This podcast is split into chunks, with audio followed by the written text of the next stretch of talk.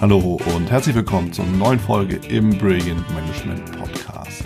Ich bin Wieland Alt und ich habe mit dieses Mal Christian Thiele eingeladen. Christian Thiele ist Experte für Positive Leadership und ich habe mich mit Christian darüber unterhalten, was Positive Leadership ausmacht, worauf wir achten müssen, wenn wir auch über Distanz führen möchten und vor allen Dingen, was die innere Haltung mit unserem Ergebnis zu tun hat. Dir wünsche ich viel Spaß, viel Vergnügen und gute Impulse.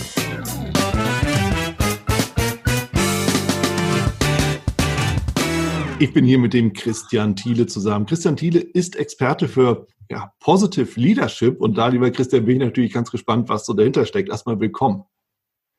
Hi Wieland, ich freue mich hier mit dir quatschen zu dürfen. Ja, das geht mir genauso. Und dann lass uns direkt einsteigen.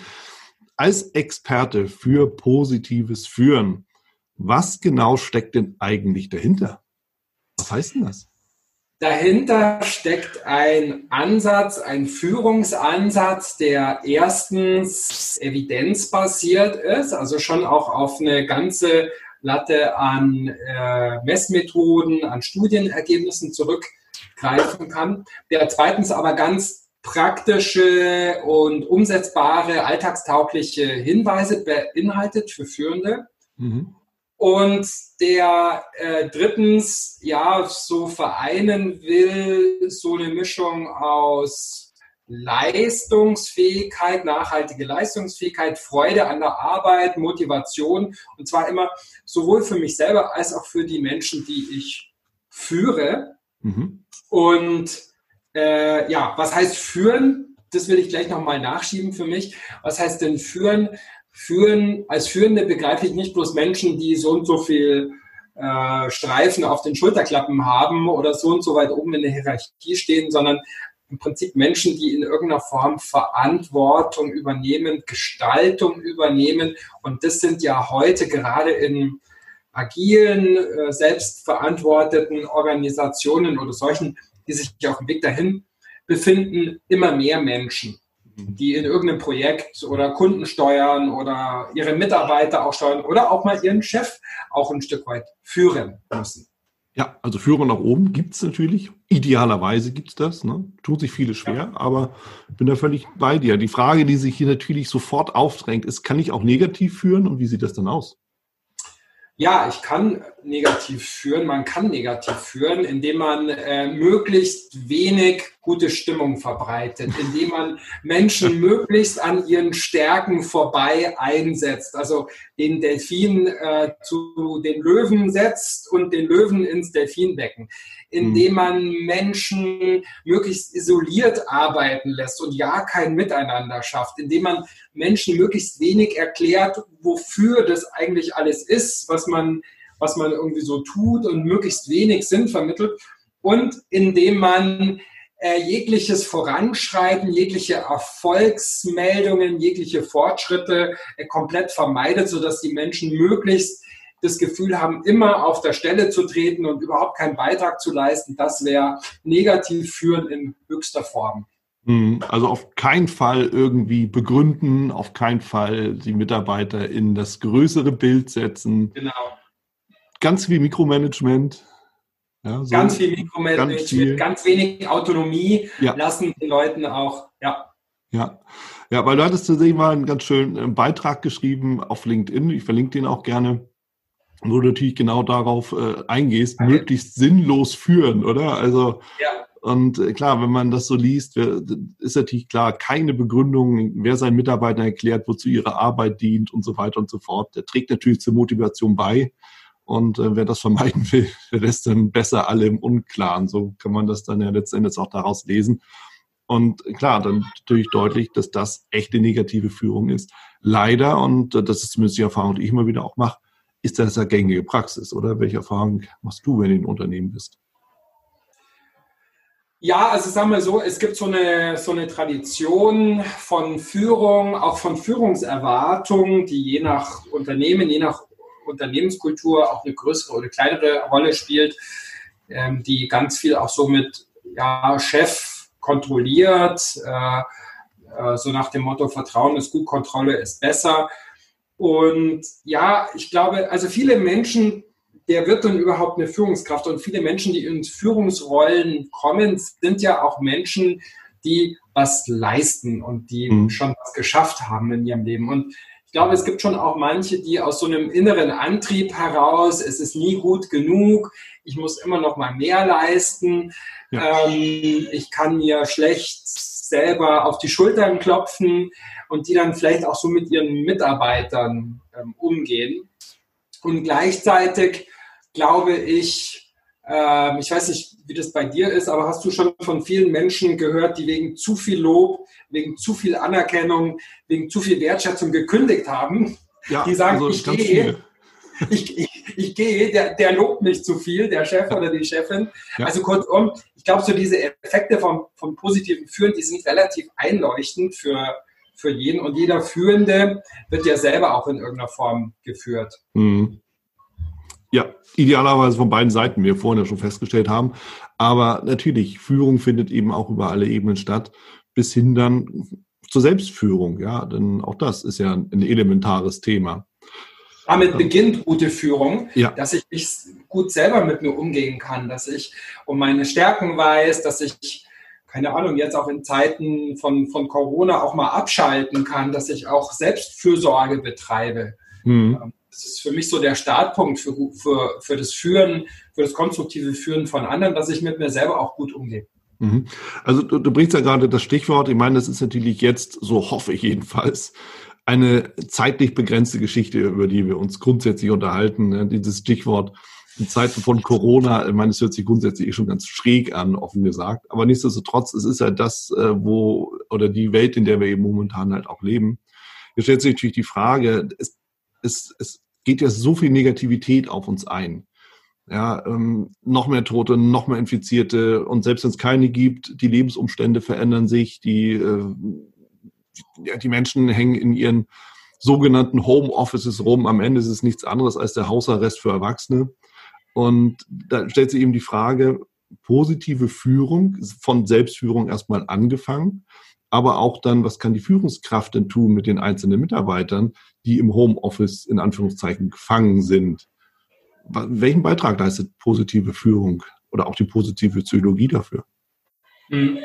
Also zum einen ist so mein Eindruck, je länger jetzt diese Corona-Krise fortschreitet und andauert, desto mehr habe ich so den Eindruck, spaltet sich die Welt in unterschiedliche Erlebenswelten. Mhm. Ähm, und das hängt auch sehr davon ab, was man so hält von diesen äh, Beschränkungen und den, dem Aufheben der Beschränkungen, die ja jetzt auch immer weiter fortschreiten.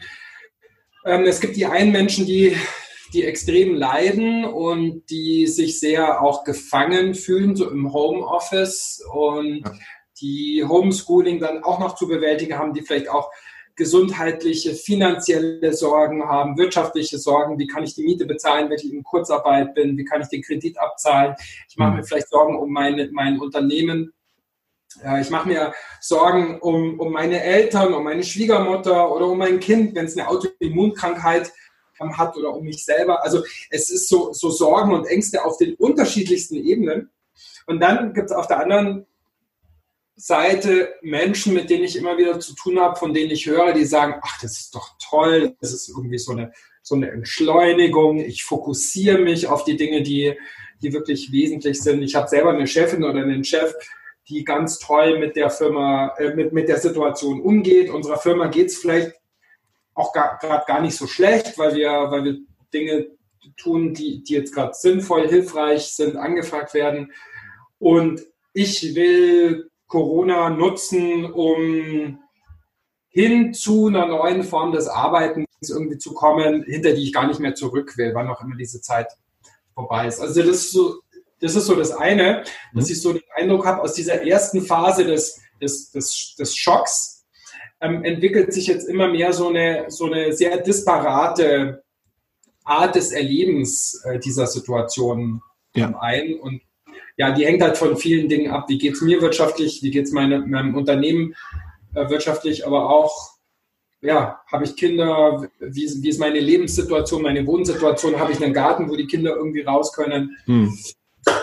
Genau, so viel dazu. Und zum Zweiten glaube ich, ja, du hast mich gefragt, was kann positives Führen jetzt leisten und was kann die positive Psychologie ganz leist, äh, jetzt leisten. Jetzt muss ich dir natürlich sagen, ganz, ganz, ganz viel. Sehr gut. Weil gut. gerade in diesen Zeiten Zuversicht zu vermitteln, mhm. Hoffnung zu vermitteln, auch sowas wie Selbstwirksamkeit zu vermitteln, ähm, Verbindung zu, zu vertiefen und zu verstärken in, in diesen Zeiten der, des, des Social Distancing. Das sind natürlich alles Dinge, für die die positive Psychologie und die Positive Leadership wirklich viel zu bieten hat und das zum Teil auch schon seit Jahrzehnten durch Science, durch, durch harte wissenschaftliche Daten auch abgedeckt. Ich meine, das ist natürlich aus dem Blickwinkel des Speziellen. Nur wenn wir das jetzt mal aufs Allgemeine übertragen, ist es ja nichts anderes. Es gibt ja immer mal Situationen im Leben eines Einzelnen oder von mehreren oder auch im Unternehmen, in der Abteilung, im Team. Das Projekt scheitert, das Budget wird gestrichen, die Deadline wird verschoben, der Urlaub wird gestrichen. Na, such dir was aus. Die Rolle der Führungskraft liegt dann ja trotzdem immer auch darin, so verstehe ich das jedenfalls, auch aus meinem persönlichen Selbstverständnis heraus, genau das zu vermitteln, was du auch gesagt hast, ist Zuversicht, auch die Verbindung zu stärken zum Team. Jetzt erst recht, jetzt kriegen wir das hin. Ja, also dieses Motivieren von außen, was angeblich ja nicht funktioniert, geht auch nicht tatsächlich. Aber wir können natürlich immer auch aufpassen in der Führung, dass wir nicht demotivieren, was wiederum den gleichen positiven Effekt ja auch hat. Ja, also das heißt, dieses ähm, permanente Negativ drauf reinreden, ist natürlich eine ganz schwierige Geschichte. Ne? Und so allein unter dem Aspekt, sich immer gegenseitig dann hochzuschaukeln, wie blöd alles ist, ist natürlich ein beliebtes Spiel, nicht nur in den Unternehmen, sondern allgemein in der Gesellschaft. Ja, absolut, Wieland. Äh, ich, ich möchte mal auf das eingehen, was du so am Anfang dieser, dieser Frage oder dieses Kommentars gesagt hast. Mhm. Ähm, es gibt ja diesen Begriff der Resilienz und ja. mit Resilienz ist gemeint auch so diese Stehaufmännchen-Qualitäten, also dass wir aus Krisen, aus Niederlagen, aus Momenten der Negativität, sage ich mal, auch gestärkt hervorgehen können. Und ich glaube, es geht zum einen jetzt natürlich darum, mit den ganz konkreten Folgen dieser Situation umzugehen und zum Teil sind die ja noch gar nicht absehbar. Wir wissen ja noch gar nicht, was weiß ich, gibt es eine zweite, eine dritte, eine vierte Welle, wann haben wir endlich einen Impfstoff und so weiter. Das hat ja enorme Konsequenzen auch in alle möglichen Lebensbereiche, von Schule, von Kunden, vom Tourismus und so weiter. Und das andere ist, dass wir, glaube ich, auch aus dem Umgang, dem Handling dieser Krise auch für weitere Situationen, die, wann es auch immer eine neue Normalität geben wird, mhm. Ähm, es wird mit Sicherheit nicht die letzte Krise sein und, und dramatische Veränderungen, die wir in diesem Leben zu, zu bewältigen haben. Und da mhm. können wir jetzt auch was draus lernen. Und ich glaube auch, viele von uns haben ja schon früher auch mal Krisensituationen erlebt und können daraus jetzt auch schöpfen und, mhm. und daraus auch Zuversicht gewinnen und das eben auch ein Stück weit für meine Mitarbeiter zu, zu heben, diese Potenziale, dazu kann einen die, die positive äh, Leadership auch unterstützen. Und ein dritter Punkt möchte ich gerade noch sagen. Unbedingt. Weil mir das gerade ganz wichtig ist. Es kann auch ein zu viel, also es kann ein zu viel an Negativität geben. Es kann ein zu wenig an Positivität geben. Es kann mhm. ein, ein, ein overwhelming äh, geben an diesen ganzen Negativnachrichten. Ja. Mhm. Aber es kann auch ein zu viel oder ein zu früh an und jetzt lächeln wir mal alle die Krise weg und jetzt, äh, jetzt, ja klar, unser Werk wird geschlossen, aber jetzt sind wir doch alle mal positiv drauf und schauen, was da das Beste ist, was wir daraus machen können. Davon rede ich auch nicht. Also Stimmigkeit äh, würde eben auch heißen, auch das Leid, die Not von Menschen auch sehen zu können, annehmen zu können, verstehen zu können, mich einfühlen zu können und gleichzeitig dann vielleicht in dem nächsten Schritt eben sowas wie Hoffnung, Zuversicht, Perspektive vermitteln zu können. Das ist ja das, was es im Endeffekt so unglaublich schwierig macht, wirklich als Führungskraft zu brillieren, weil es am Ende ja nicht nur die Tools sind, ja, mit denen gearbeitet wird. Natürlich kann ja jeder lernen. Schlägst ein Buch auf, Kritikgespräch, aha, ABC, weiß ich Bescheid. Aber genau das, was du sagst, hey, super, jetzt wird das Werk geschlossen, viel mehr Freizeit für euch alle, ist halt leider die ja. falsche Idee dabei. Ja. ja. Und äh, das, was diese Stimmigkeit, das hat eben auch viel mit Empathie zu tun. Total. Reinzufühlen in die Situation, in die Menschen. Was bedeutet ja. das für die Menschen? Und dabei gleichzeitig authentisch zu sein. Das heißt, nach ja. vorne zu schauen und trotzdem zu sehen, ja, wir müssen das ein oder andere Mal über den Stein hüpfen, der da halt liegt. Ja. Und ja, dabei absolut. kann man auch stolpern. Ja. Ja, absolut. und ich finde, das ist ein ganz, ganz wesentlicher Punkt. Wir hatten uns ja im Vorfeld schon mal unterhalten und ähm, da hat es ein, eine, eine ganz wunderbare Sequenz auch äh, genannt, die nannte sich Lösungstrance statt Problemtanz. Da geht es ja genau darum, oder? So wie ich das verstehe. Es ist eine Situation, die ist nun mal schwierig, wie so oft im Leben halt, ja. Die Frage ist, wie gehen wir damit um, oder? Oder wie verstehe ich Lösungs Trance statt Problemtanz.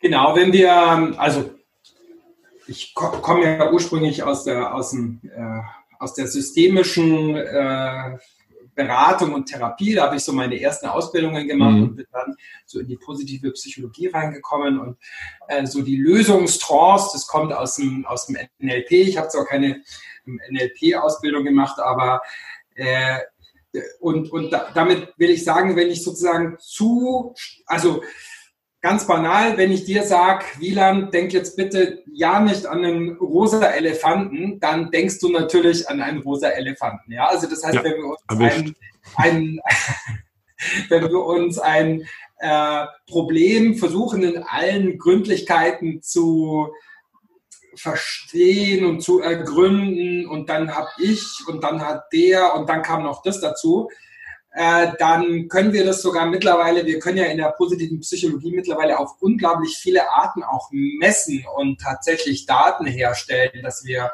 den Cortisolspiegel im Blut messen, dass wir die Pulsfrequenz messen, dass wir Menschen befragen, dass wir Mimik aufschlüsseln können. Also dann merken wir einfach einem Menschen, ähm, der sich in so einem in so einer Problemtrance oder in einem Problemtanz befindet, mhm.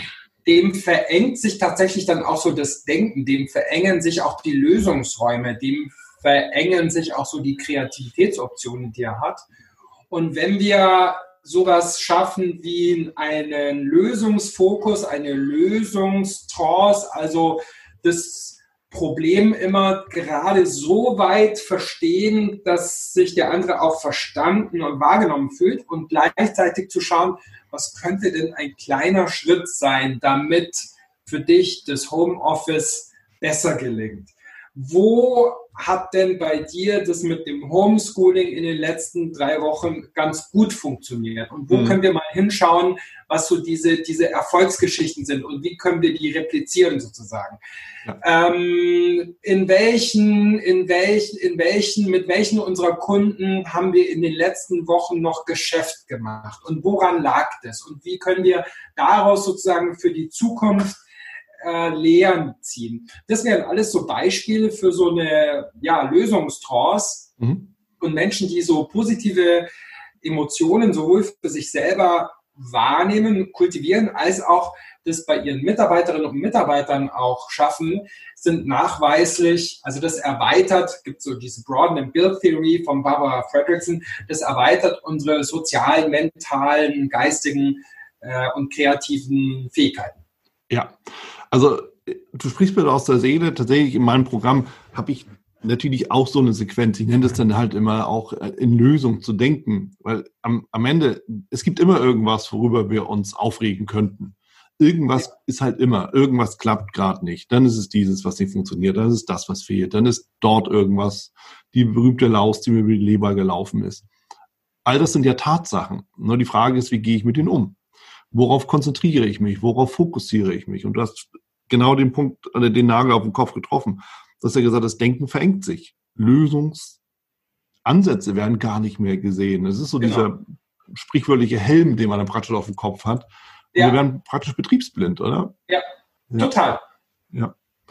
Ja, und das ist ein, ein ganz, ganz wesentlicher Punkt. Und das ist ja auch das, was in der Führung aus meiner persönlichen Sicht auch ganz, ganz elementar ist. Führung findet vorne statt. Das heißt, eine, eine Führungskraft, die dann dementsprechend vor einer gewissen Situation steht, wo es Lösungen zu finden gilt, wenn die nicht anfängt, sich positiv damit auseinanderzusetzen, wird sie ihr gesamtes Team in den Abgrund reißen, sozusagen, ja. in den denkerischen äh, ja. Abgrund. Ja. Wieland, weißt du was, jetzt würde ich dir mal gerne eine Frage stellen. Oh, gerne. Ja. Geht das in deinem Podcast? Aber natürlich. Weil es tatsächlich eine Frage ist, die mich gerade selber beschäftigt. Mhm. Ähm, wir sind ja jetzt gerade in Zeiten, wo zwangsläufig ganz viel Autonomie äh, hergestellt wird, weil Mitarbeiterinnen und Mitarbeiter nicht mehr täglich ins Büro kommen und, und müssen jetzt von daheim ähm, arbeiten. Und die Führungskraft, die vorher gesagt hatte, irgendwie Homeoffice geht nicht, ihr müsst hier alle irgendwie erscheinen vom Montag mhm. bis Freitag. Jetzt muss es gehen und jetzt geht es auch irgendwie. Ja? ja. Was, das heißt, die Mitarbeiter haben jetzt mehr, auch mehr Freiraum, mehr Selbstverantwortung. Arbeite ich irgendwie schon mal morgens von sieben bis neun, dann kümmere ich mich um die Kinder und dann mache ich irgendwie abends nochmal weiter oder, oder arbeite ich ganz stur durch meinen acht bis meinen 9 to 5 oder 8 bis 4 oder wie auch immer Tag. Mhm, mh. Genau. Was heißt denn das jetzt für Führung? Wird Führung in diesen Zeiten wichtiger oder weniger wichtig oder anders wichtig? Was sagst du dazu? Es wird wichtig, also Führung ist immer wichtig, es verändert sich bloß. Mhm. Es ist nicht weniger wichtig, ganz im Gegenteil. Führung gibt ja auch Orientierung. Und Orientierung können zum Beispiel Ziele sein. Gerade ja. in dem Moment, äh, ich verweise nochmal auf dein äh, möglichst sinnlos führen, wo ja auch ein Punkt steht, ganz, ganz viel Mikromanagement betreiben.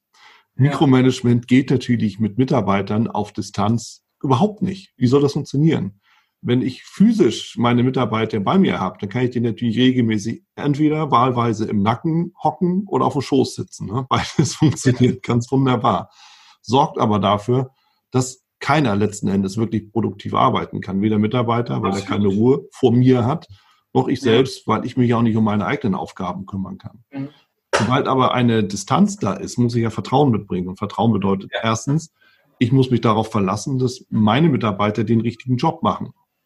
Die Frage ist, wann machen sie den richtigen Job, wenn es irgendwas zu erreichen gilt? Also muss ich mich mit Zielen beschäftigen.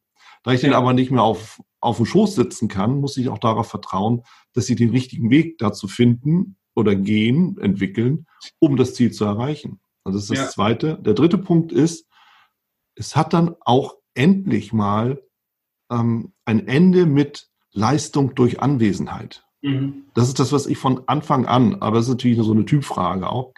Offen gesagt kann das nicht jeder, muss ich ganz klar sagen. Aber wenn wir uns mal die Bedürfnispyramide anschauen, diese, diese Autonomität, die ja ganz oben steht, die Selbstverwirklichung, das ist ja das, was viele Menschen anstreben in unserer Gesellschaft eh, die sich sehr weit entwickelt hat.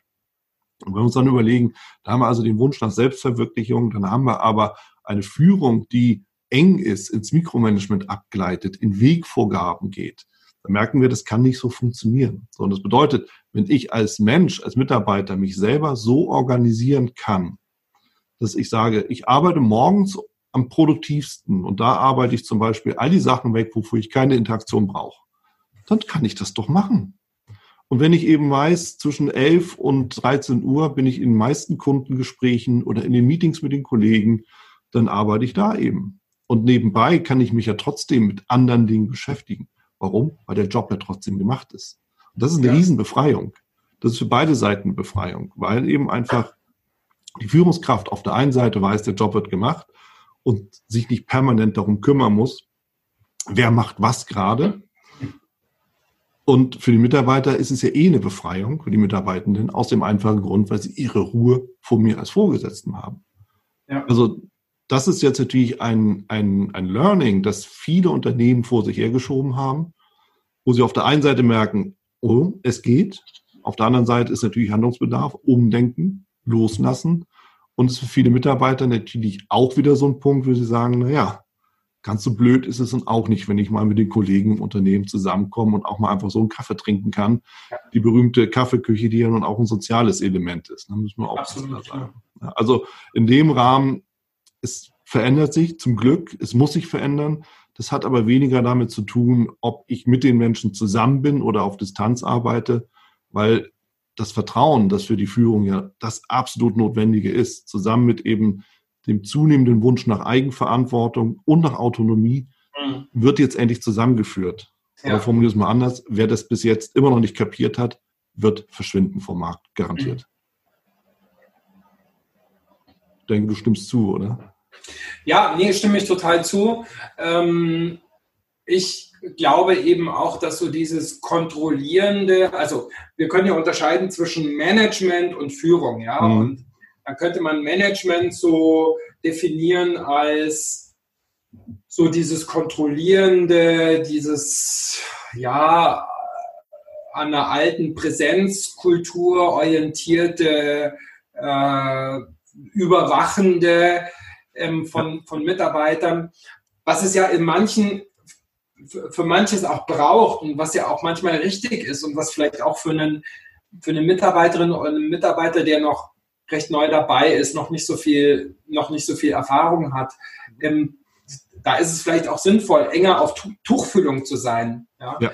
Ähm, aber dennoch glaube ich, dass, dass das hier äh, diese aktuelle Situation einen ganz großen Schub gibt und geben muss und geben wird in Richtung eben eher führen im Sinne von coachend, unterstützend, mhm. dienend, Freiraum lassend und eher ein Stück nochmal weg von diesem, ich muss meine Leute irgendwie jeden Tag äh, auf die Finger schauen, damit ich weiß, dass sie auch wirklich was tun und was arbeiten. Ja, ja. ja also, mir, hat mal jemand, mir hat mal jemand gesagt, ähm, ich komme ursprünglich aus dem Journalismus mhm. und da war ich relativ früh in einem Job und habe gefragt, wie, wie schaut es denn aus, gibt es noch was zu tun ähm, oder kann ich gehen? Dann hat er zu mir gesagt, Thiele, ich habe deinen Kopf gemietet und nicht deinen Arsch. Das fand ich ganz gut. Ja, also sozusagen, ich messe deinen Output äh, nach dem, was du hier einbringst und voranbringst mhm. und nicht nach dem, was du, äh, was du hier absitzt. Ich habe deinen Kopf gemietet und nicht deinen Arsch. Das fand ich ganz witzig. Kommt Trifft es absolut auf den, auf den Punkt. Genau das ist es. Ne? Leistung. Leistung wird eben nicht durch Anwesen, Anwesenheit äh, gemessen. Und je, je schneller das die Unternehmen und auch die Führungskräfte kapieren, umso leichter wird auch die gesamte Transformation ablaufen. Ich meine, wir reden ja grundsätzlich schon seit Jahren über die sogenannte digitale Transformation oder was auch immer so damit auch, auch verbunden sein soll. Und ob das jetzt verstärktes Heimbüro ist oder Remote Working oder ob das jetzt etwas ist, dass ich ein internationales Team führe, weil es einen Firmenzusammenschluss gibt oder was auch immer. Aber es wird zunehmend so sein, dass Menschen auf Distanz zueinander arbeiten, immer wieder auch zusammenkommen, was wichtig ist, um, um auch den, den menschlichen Kontakt zu wahren, um auch einfach Verbindung zu schaffen. Aber es ist genau das. Und am Ende wird es ja. wirklich darum gehen, dass zu einem gewissen Zeitpunkt eine gewisse Aufgabe erledigt ist. Ja. Und da zieht ja auch alles hin, wenn es um die Agilität geht. Ja. Ne? So beispielsweise. Und deshalb eben auch so, so deshalb finde ich auch das, das so spannend, das mit der positiven Psychologie, auch mit dem positiven Führen. Hm, denn wenn ich jetzt positives Führen beispielsweise im, im Unternehmen einführen will, ich meine, die Fragen haben wir teilweise schon so beantwortet, aber vielleicht hast du dazu noch ein paar Ergänzungen. Wenn ich da was einführen will, womit sollte ich denn zuerst beginnen als Unternehmen? Ich finde, es gibt unterschiedliche Ansatzpunkte und ich schlage hier mal ein paar vor. Mhm. Ein Modell, mit dem ich sehr gerne und in dem Sinne auch erfolgreich arbeite, weil ich den Eindruck habe und die Erfahrung mache, dass die Menschen es schnell verstehen und schnell sich anverwandeln können und damit was machen können, ist das Perma-Modell. Ähm, die fünf Säulen oder die fünf Strategien zu mehr Wohlbefinden äh, nach Martin Seligman. Ich habe da äh, in, in, meinem Podcast neulich mal irgendwie eine Folge dazu zu gemacht. Äh, mehr Glück in der Arbeit, das heißt auch positive Emotionen setzen, auf ähm, Engagement und Flow-Erlebnisse setzen, das, die Verbindungen stärken, das Miteinander mehren, dritte Dimension, ähm, dann die Sinnorientierung, Purpose, Know Why stärken und als fünfte Dimension von Perma Accomplishment oder Achievement, also Erfolgserlebnisse mhm. vermitteln. Dieses Perma-Konzept äh, kann man, ist so die wo, äh, am meisten untersuchte Theorie des Wohlbefindens. So in den letzten, in den letzten Jahrzehnten gibt es wirklich tausende von Studien mittlerweile dazu. Und das kann man auch messen. Und ich kann mit Führungskräften tatsächlich messen, wie hoch der Perma sozusagen ist. Und es gibt auch viele Studien dazu, die belegen, welche Effekte das so haben kann, wenn das Perma gestärkt wird. Ja? Also von dem her eine Perma-Messung oder einfach auch ähm, Perma-Workshops zu machen, wäre ein, wäre ein Ansatzpunkt. Ein ganz wichtiger Aspekt, finde ich, ist auch immer mit Stärken zu arbeiten, dass Menschen ihre Stärken selber kennen, dass Menschen die Stärken von anderen wertschätzen, zu wissen, äh, ein, zu, zu, zu benennen wissen und benennen können und die Menschen auch dementsprechend ähm, einsetzen können. Ja? Also angenommen, ich habe äh, zwei Menschen, die eine Person ist äh, sehr, sehr genau und präzise und kann Dinge super nitty-gritty nach einer strengen Logik äh, abarbeiten und der macht überhaupt nichts aus, irgendwie, wenn das wochenlang in einem fensterlosen Büro passiert. Und ich habe eine andere Person, die ähm, unglaublich gut so im Miteinander, im Kontakt ist und Menschen zusammenführen kann und aus unterschiedlichen Positionen sehr gut Kompromisse schmieden kann und, äh, und gemeinsame Lösungen. Und ich habe jetzt irgendwie einen Auftrag bekommen, dass in unserem Team ähm, so die Abrechnungen von irgendwelchen Zahlen nicht ganz genau sind für die letzten drei Jahre und das müsste jetzt jemand nochmal genau irgendwie durchforsten. Mhm. Ja? Und die zweite Aufgabe, die ich bekommen habe, ist, wir müssten für unser Team jetzt mal so eine interne Marketingkampagne entwerfen, um das, was wir so machen, das, was wir so bieten, bekannter zu machen. Ja. ja? Und wenn ich jetzt sozusagen äh, sage, mh, hm, diesen, diesen Bericht, den soll jetzt mal diese, diese sehr extrovertierte, sehr verbindungsorientierte äh, Person überprüfen, weil das muss der jetzt mal lernen, das ist ein Defizit von dem und äh, das, das hat er jetzt mal zu lernen. Und dieser introvertierte Excel-Champion, ja, den hole ich jetzt mal raus aus seiner, aus seiner äh, Erbsenzähler-Ecke und der muss uns jetzt hier mal eine flashy Kampagne machen. Dann mhm. hätte ich eigentlich genau zwei Menschen 180 äh, Grad äh, an ihren Stärken vorbei eingesetzt. Und wenn ja. ich sozusagen die Person das machen lasse, was, was, worin sie gut ist, dass der auch sage, warum ich sie das machen lasse und warum das so wichtig ist, dass sie da so gut ist, dann hätte ich so einen kleinen Beitrag auch zu Stärkenorientierung geleistet und das wäre so ein zweiter ganz wichtiger Impuls, der, glaube ich, sehr schnell sehr wirksam ist, um mit Menschen ähm, so einen Weg hin zu Positive Leadership zu gehen. Das ja. mal als zwei Beispiele. Ja, äh, klar, ich meine, das ist natürlich auch ein wesentlicher Punkt, ja, die Mitarbeiter, die Menschen dort einzusetzen, wo sie sich eben auch am wohlsten fühlen. Soweit das möglich ist, machen wir uns nichts vor. Ne? Nicht immer ja. alles ist, ist sexy und cool. Ne? Manchmal gibt es eben auch Sachen, die sind, die sind halt blöd, müssen aber trotzdem gemacht werden. Ja. Müssen wir eben auch aufschauen, dass es nicht immer dieselbe Person ist. Nichtsdestotrotz, ja, eben zu wissen. Das setzt natürlich auch voraus, dass ich mich mit meinen mir anvertrauten Mitarbeitenden auch beschäftige. Ja, genau. auch das hat was mit Führung zu tun. Ja, ganz ja. genau. Meine, es drängt sich natürlich immer dann, wenn wir über Positivität sprechen, natürlich auch die zwangsläufige Frage auf, ja, ich meine, muss ich denn jetzt hier wirklich alles immer positiv darstellen? Ich meine, ganz realistisch gesagt und mal ganz offen unter uns, es ist nicht immer nur alles toll. Ne? Kann ich nicht auch mal was Kritisches sagen? Oder wie geht das da?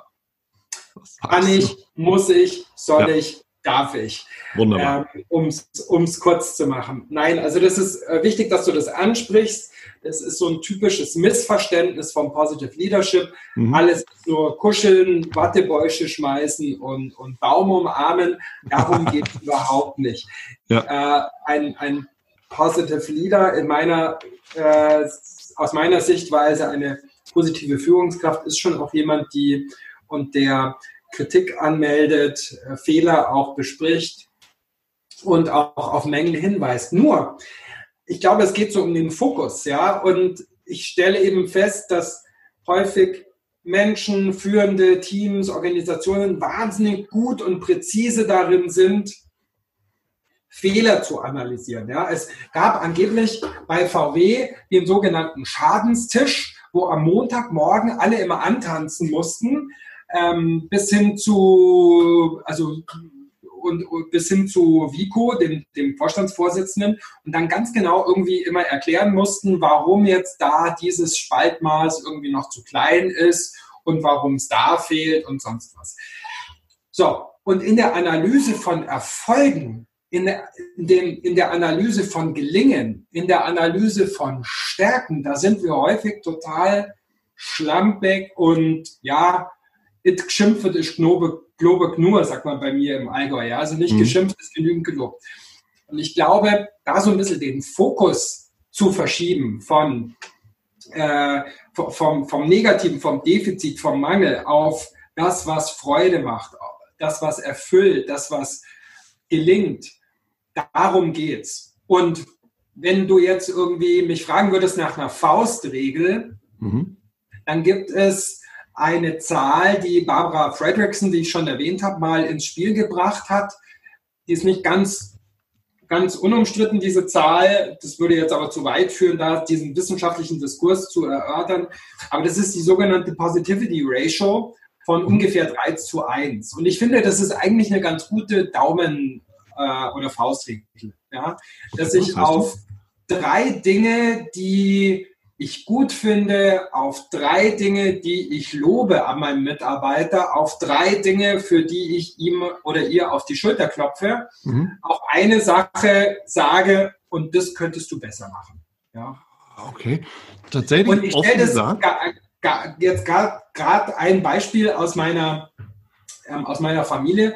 Meine Tochter, äh, die möchte gerne aufs Gymnasium und wir sind in Bayern und dafür muss man was tun. Und mhm. die muss sich jetzt hier in, in Corona-Zeiten auf diesen Probeunterricht am Gymnasium irgendwie vor, vorbereiten. Und so als Vater bin ich auch nicht ganz frei davon, immer auf das zu schauen, wo sie noch besser werden könnte und, und was noch nicht so gut ist. Und gleichzeitig versuche ich mich halt auch immer wieder an das zu erinnern, was ich selber auch predige, macht dem Mädel auch klar, was sie gut macht, was ihre Stärken sind, worauf sie sich verlassen kann. Ja? Mhm. Und mhm. auf drei solcher Dinge, wo ich sage, Stella, das kannst du gut, schau mal, das hast du super gemacht, schau mal, das macht dir doch Freude und da, und da bist du richtig gut drin. Dann auch eine Sache zu sagen, du und da musst du irgendwie noch üben, das muss noch besser werden. Ja, es ist interessant, Christian, weil die gängige Regel, klassisch Coaching oder sonstige, heißt ja immer 2 zu 1. Also 3 zu 1, da muss ich ja noch genauer hinschauen als Führungskraft. Wann soll ich das denn machen? Ja, muss man da noch genauer hinschauen? Muss man vielleicht, vielleicht fängt es auch so bei der eigenen Haltung mir selber gegenüber an. Es gibt eine hm. ganz schöne Übung von Markus Ebner, das sind die vier Fragen zur guten Nacht oder Four Evening Questions. Mit denen gehe ich ehrlich gesagt immer ins, ins Bett oder genauer gesagt zum Zähneputzen. Und wenn ich darf, dann stelle ich die hier mal ganz, äh, ganz mhm. kurz vor, weil die für mich so eine Operationalisierung eigentlich dieser Frage auch darstellen, die wir hier gerade haben. Mhm. Ähm, wenn wir uns mit so einer elektrischen Zahnbürste die Zähne putzen, dann äh, macht die ja alle 30 Sekunden, glaube ich, irgendwie so ein Signal, ja, damit wir immer diese vier Quadranten uns die Zähne putzen. Und das hm. eignet sich wunderbar, finde ich, für diese Four Good Evening Questions.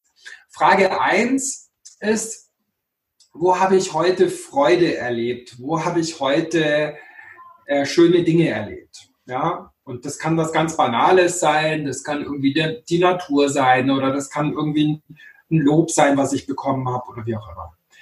Frage zwei, wo habe ich mich heute lebendig gefühlt? Und diese Frage verstehe ich als ein bisschen weniger sonnig als die erste. Da geht es so drum, wie konnte ich heute Widerstände überwinden? Wo konnte ich heute an was arbeiten? An einem, bin ich an einem Projekt weitergekommen, was irgendwie ziemlich zäh ist? Wo habe ich irgendwie einen schwierigen Prozess vielleicht auch ein Stück weiter, bekommen oder wo habe ich was sehr Negatives auch eingrenzen können. Frage drei, wem oder was kann ich heute dankbar sein? Mhm. Und ich glaube, das fragt so nach unserer sozialen Einbindung, weil ich glaube, wir sind in ganz vielen Dingen nehmen wir das auch so selbstverständlich, was wir, was wir, was wir alles so haben und denken vielleicht viel zu wenig an das, was uns alles so beschert wird oder worden ist von allen möglichen Menschen.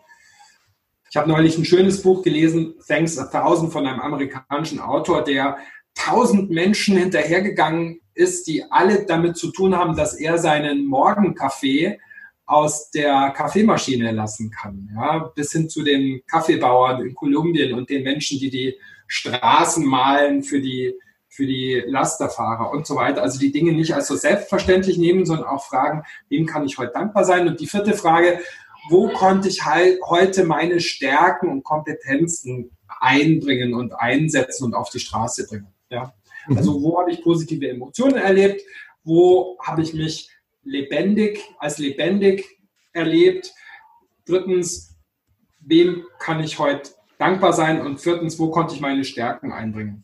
Ja, klasse. Finde ich also, sind so drei, vier Fragen für einen selber. Klasse. Und, Interessant. Und wenn man das macht und wenn man darauf vielleicht auch auf die Mitarbeiter und auf das Team schaut, dann denke ich, könnte das vielleicht so eine, so eine Art sein, um ja aus so einem Defizitfokus, in dem manche vielleicht auch stark drin sind, ein bisschen rauszukommen. Mhm. Womit wir im Endeffekt ja wieder bei der Selbstführung sind. Ja, genau. Weil das Absolut. fängt bei mir an. Das gibt mir einen positiveren Foto, äh, Fokus, ja, und ja. Äh, in, in dem Sinne kann ich damit natürlich viel, viel besser auch auf, auf mein Team eingehen. Absolut. Und, da, und dabei drängt sich natürlich auch gleichzeitig nochmal die Frage auf, die die Formulierung, die ich nutze im Umgang mit meinem Gegenüber, mit meinem Team, mit meinen Mitarbeitern, auch mit meinen Kunden, wie auch immer. Es gibt ja viele, die nutzen so Negativformulierungen. Das ist ja gar nicht mal so schlecht oder sowas. In der ja. Art. Ähm, welche Rolle spielt das denn beim Positivführen? Also, ich muss dazu sagen, ich, ich komme ursprünglich aus dem Journalismus. Mhm. Und äh, was macht ein Journalist? äh, ein Journalist stellt viele Fragen und hört den Menschen zu.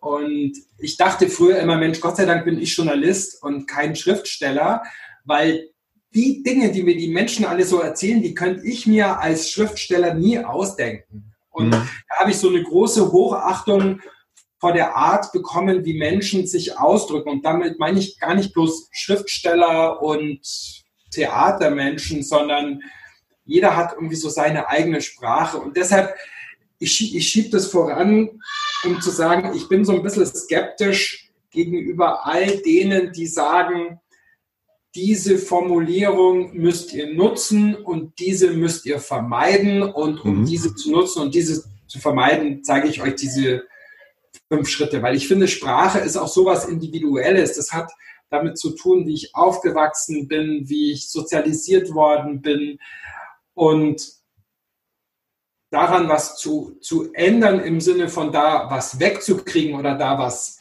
da was wegzubiegen oder so, das finde ich unglaublich. Das wäre für mich zu stark wieder so ein Defizitfokus. Was ich aber ganz toll finde, mhm.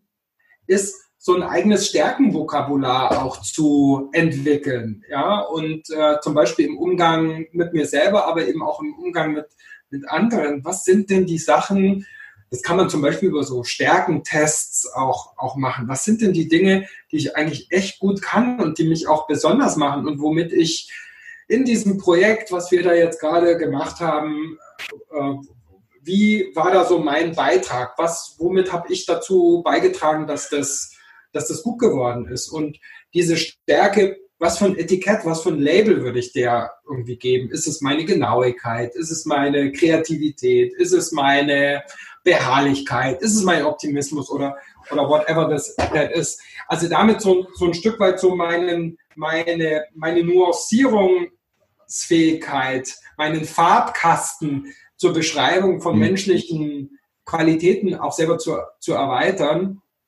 Das wäre so was, was ich auf der Sprachebene durchaus vorschlagen würde und gut finde und, und womit Menschen, mit denen ich zu tun habe, auch gute Erfahrungen machen. Mhm. Genau. Das fällt mir jetzt gerade dazu ein zu dem Thema Sprache. Mhm. Ich finde es einen spannenden Ansatz. Offen gesagt, ich hätte jetzt eine andere Antwort erwartet und das macht es ja interessant. Okay. Auch, ja klar, weil es ist ja genau das, wenn man sagt, ich, positives Führen, positives Denken steckt ja auch mit drin, zwangsläufig, ja. geht ja gar nicht anders. Auch eine gewisse Selbstführung, Lösungsorientierung, Lösungsdenken. Und ich kann ja doch mal so aus dem berichten, wie ich es im Training dann auch so angehe. Weil ich persönlich gebe den Teilnehmern immer die auch die Empfehlung mit, hört auf, das von Problem zu reden. Ja, und das ist ja schon eine Formulierung. Hey, ich habe ein Problem. Fällt ja bei allen, geht sofort der Rollladen runter. Ja, im Sinne von Denkblockade, im Sinne von, ja, das, wie du es ja auch gesagt hast, es verengt sich ja auch das Sichtfeld. Und deshalb ja. finde ich es ganz spannend, dass du sagst, naja, eigentlich so wichtig ist es gar nicht. Ja, Wieland, ich, ich, ich verstehe schon den Punkt, den du meinst. Ähm, mhm. Gleichzeitig, ich meine, wir leben jetzt gerade in Zeiten, die echt auch existenziell sind. Und ich habe neulich mhm. mal so einen Blogpost gelesen, wo jemand geschrieben hat, ich weiß nicht mehr, wer das war, ähm, er, er habe das Wort Problem aus seinem Vokabular gestrichen ja. ähm, und spreche nur noch von Herausforderungen. Ja, wenn ich aber in Italien bin und, äh, ja, und mein halbes Dorf ist irgendwie äh, anonym be, be, begraben worden mhm. und ich weiß nicht mal wo, ähm, dann finde ich, äh, ist mir wenig geholfen, wenn ich nicht mehr von einem Problem reden soll, sondern wenn ich sage, das ist eine Herausforderung. Also für mich mhm. gehört zu, im Anschluss an das, was wir schon zu Beginn des Gespräches ähm, beredet haben, ich finde da persönlich Ehrlichkeit und Wahrheit dann manchmal auch wichtiger mhm. als so ein Orwellschen Neusprech, dass ich jetzt nicht mehr von Problemen reden darf. Aber du hast natürlich recht. Grundsätzlich geht es mir natürlich von der, von der Haltung her auch immer darum, auf das zu schauen, hinzu, statt immer nur weg von mhm. und äh, die Lösungswege sehen, statt immer nur die Problemfaktoren zu, zu analysieren. Mhm. Da über die Haltung, mein lieber Christian, kommen wir auch zusammen. Weil tatsächlich, es ist so Sprache verraten Haltung, Einstellung. Früher oder später verraten unsere Worte, wie wir denken. So, und wie wir letztendlich wirklich die Dinge sehen und auch dahinter stehen. Das, glaube ich, kennen wir alle. Wir verplappern uns im Zweifelsfall dann doch mal, wenn wir gegen, entgegen unserer inneren Einstellung halt auch uns positionieren. Ja. Also das, ja. ich glaube, das hat jeder schon so erlebt. Und da kommen wir definitiv zusammen und das gefällt mir auch gut, weil alles andere funktioniert nämlich auch nicht. Und um das nochmal auch aufzugreifen, sagt es, wenn ich jetzt natürlich das Wort, das eine Wort eins zu eins sklavisch gegen das andere ersetze, dann passiert natürlich gar nichts. Ja, ja. So, sondern ja. es, es ist im Endeffekt immer die Frage, von welcher Seite betrachte ich die Dinge. Genau. Und damit sind wir auch letzten Endes ja da wieder, wo, wo du sagst, wo Thema auf, auf Fokus. Ja, worauf konzentriere ich mich? Konzentriere mich darauf, dass irgendwie alles irgendwie blöd ist. Okay, geschenkt, wissen ja. wir alle. Oder konzentriere mich darauf, wie kriege ich jetzt die, eigentlich hier die Kuh vom Eis? Ja. So, und du hast völlig recht. Es gibt natürlich auch Situationen, die sind wirklich so mies, um das mal so zu formulieren, da gibt es auch nur ein Wort für. Punkt. Dann muss man auch nicht rummachen und rumdrucksen und so. Dann, dann ist, ja, dann gehören die Karten auf den Tisch und fertig. Ja. Ja. Aber die sind offen gesagt und zum Glück eher selten. Ja, ja ich hatte noch vor Corona-Zeiten mit ähm, einem Coachie zu tun, der neu äh, ein Team übernommen hatte als Führungskraft und er wusste das vorher nicht. Mhm. Oder anders, er, er wusste, da war ein Teammitglied gestorben. Was mhm. er aber nicht wusste, war, dass diese Führungskraft sich äh, die, dieser Mitarbeiter sich suizidiert hatte. Mhm. Und das Team stand da natürlich noch unter Schock und, und, und Trauma. Und ja, der wollte dann von mir wissen, mit welchen Formulierungen und Reframings ähm, er sozusagen das Team so nach, nach vorne bringen könnte. Und da war ich dann auch der Meinung, ja, ich glaube, erstmal ist es wichtig, auch zu zeigen, also Herz zu zeigen und, und zu verstehen, dass du auch deren, deren Herzen erreichst und dass du deren Leid und Not und Trauer und vielleicht auch Schuld und was auch immer da so bei jedem Einzelnen sein mag, mhm. ähm, auch verstehen kannst. Und, und alles hat auch so seine Zeit. Also von dem her hat, glaube ich, positiv führen auch manchmal mit Geduld und, und im guten Timing zu tun. Eine letzte Frage, die mich noch antreibt, umtreibt, zusammen beschäftigt. Ja. Das ist so eine, so ein bisschen so eine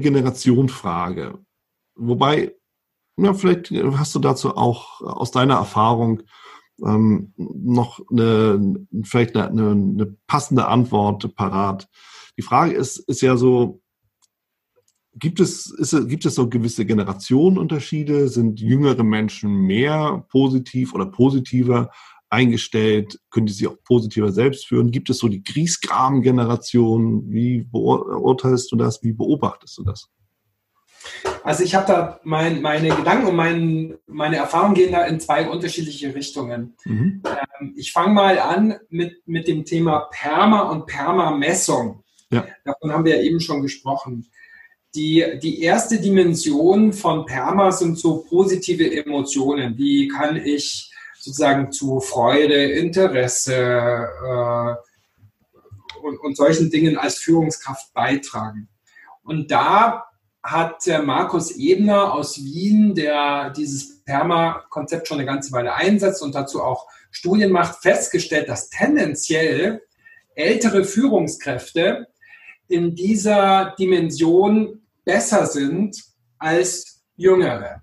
Also das heißt, wenn ich ähm, Mitte 50 bin äh, und Chefin oder Chef bin, dann bin ich nach diesen Daten wahrscheinlich etwas, äh, fällt es mir etwas leichter, bei meinen Mitarbeiterinnen und Mitarbeitern so positive Emotionen ins, ins Bild zu rücken. Mhm. Das fand ich ganz, ganz spannend. Also es scheint auch mit Erfahrung zu tun zu haben. Und das widerspricht so ein bisschen dieser Generation Griesgram, die du, die du gerade provokativ in der Frage ähm, angedeutet hast.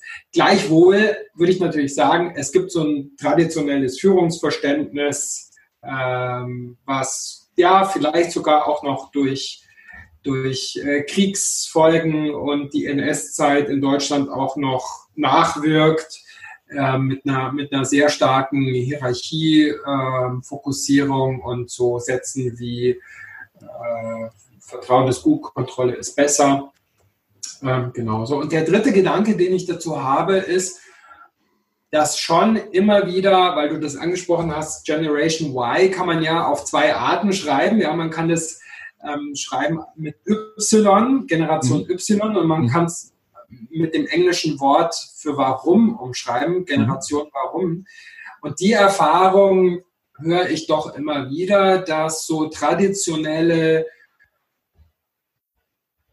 Symbole von Fortschritt, von Erfolg wie die Beförderung, das Eckbüro, der Dienstwagen mit so und so viel Hubraum weniger wichtig werden in der, in der neuen Generation, in den, in den neuen Generationen, die in den Arbeitsmarkt kommen und so dieses Thema, wofür machen wir das eigentlich, Sinnvermittlung, Purpose, ähm, dass das wichtiger wird. Ja. Hm. Also von dem her ist nach dem, was ich so mitbekomme, von dem, was ich so höre von den Führungskräften, so dieses Erklären, warum machen wir das eigentlich? Wer hat was von unseren Dienstleistungen, Angeboten, Produkten? Was ist dein persönlicher Beitrag auch dazu? Ja, äh, was, was ja in großen Organisationen gar nicht so leicht ist, das immer für einen selber irgendwie so wahrzunehmen. Ja. Ähm, hier mein, mein kleines Kästchen da im Organigramm oder unser kleines Kästchen, welchen Beitrag leistet das? Also das scheint wichtiger zu werden, als so diese rein monetären oder wie du mal gesagt hast am Anfang extrinsischen Motivationsfaktoren wie mhm. Kohle, Karriere und so weiter. Mhm. Und das stimmt mich natürlich tendenziell eher, eher positiv, weil wir eben auch wissen, dass Menschen, die arbeiten mit einem starken Gefühl von Sinnhaftigkeit, die mhm. wissen, warum sie was tun, gerade wenn es auch um Routinetätigkeiten oder Aufgaben geht, die jetzt nicht immer nur Ponyhof sind, sondern die auch mal anstrengend sind. Aber wenn wir wissen, und wenn unsere Führungskraft schafft, uns das zu vermitteln, warum wir das tun und welches, für welches größeres Ganze das, das steht, ähm, dann sind wir statistisch gesehen äh, gesünder, haben weniger Probleme mit Nachtschlaf, äh, tendieren weniger zu Burnout, sind leistungsfähiger, bleiben länger auch in dem Unternehmen. Es gibt da ein Zitat, ein ganz schönes, was das für mich auf den Punkt bringt, eine Geschichte, keine Ahnung, ob sie stimmt, aber es ist eine gute Geschichte. Angeblich war John F. Kennedy mal in Cape Canaveral äh, auf Besuch und stand da im Gespräch mit einem Menschen, mit einer Reinigungskraft und hat die Person gefragt, was machen Sie denn eigentlich? Und der hatte da so seinen Besen in der Hand. Und dann hat der gesagt, wissen Sie was, Mr. President, ich trage dazu bei, einen Menschen auf den Mond zu bringen. Und diese Person hatte also ein ganz starkes Gefühl von Know Why, von Purpose. Mhm. Vielleicht war das die Führungskraft, äh, die diesem Menschen vermittelt hat, wenn du hier die Ecken fegst, dann hilfst du da dabei, dass jemand auf den Mond fliegen kann. Ja, und am Ende ist es das auch. Ja, so wie du auch sagtest, ja, bis zu demjenigen eine Linie auf die Straße zeichnet, dass der LKW mit dem Kaffee weiterfahren kann. Ja. So, und das steckt ja in jedem, in jeder Aufgabe, in, ja, manchmal müssen wir etwas abstrakter denken. Manchmal müssen wir uns ein bisschen mehr mit den Dingen auch beschäftigen. Aber ich glaube, es lässt sich in vielen Dingen einen Sinn finden, womit wir eben wieder bei der Bedürfnispyramide sind, lieber Christian. Und da sind wir eben bei der Zugehörigkeit. Ja? Genau. Und wenn ich dann zu einem Team gehöre, mit dem Bodenfähigen, zu diesem elitären Team, wow, dann ist das eine ganz andere Geschichte. Klasse. Ja. Und das ist Positivität. Das ist äh, Absolut. eine ganz wunderbare Sache. Sehr schön. Liebe Christian, damit sind wir am Ende angekommen. Dank dir für den wertvollen Input, für die ganzen Einblicke rund um positive Führung, positive Psychologie. Und ähm, ja, auf bald. Danke. Ich sage danke, Wieland. Servus, ciao, auf bald. Das war's auch schon hier mit dieser Folge im Brilliant Management Podcast. Wenn dich das Thema Leadership und Management weiterhin interessiert, dann sichere dir auch meine Leadership Impulse und mein E-Book zu den fünf Tipps für eine brillante Führungskultur. Link dazu zur Anmeldung findest du in den Show Notes. Wer dich unterstützen kann rund um das Thema Leadership und Management, dann komm gerne mit deiner Anfrage auf mich zu. Die Adresse findest du ebenfalls in den Show Notes oder unter www.brillegers.com.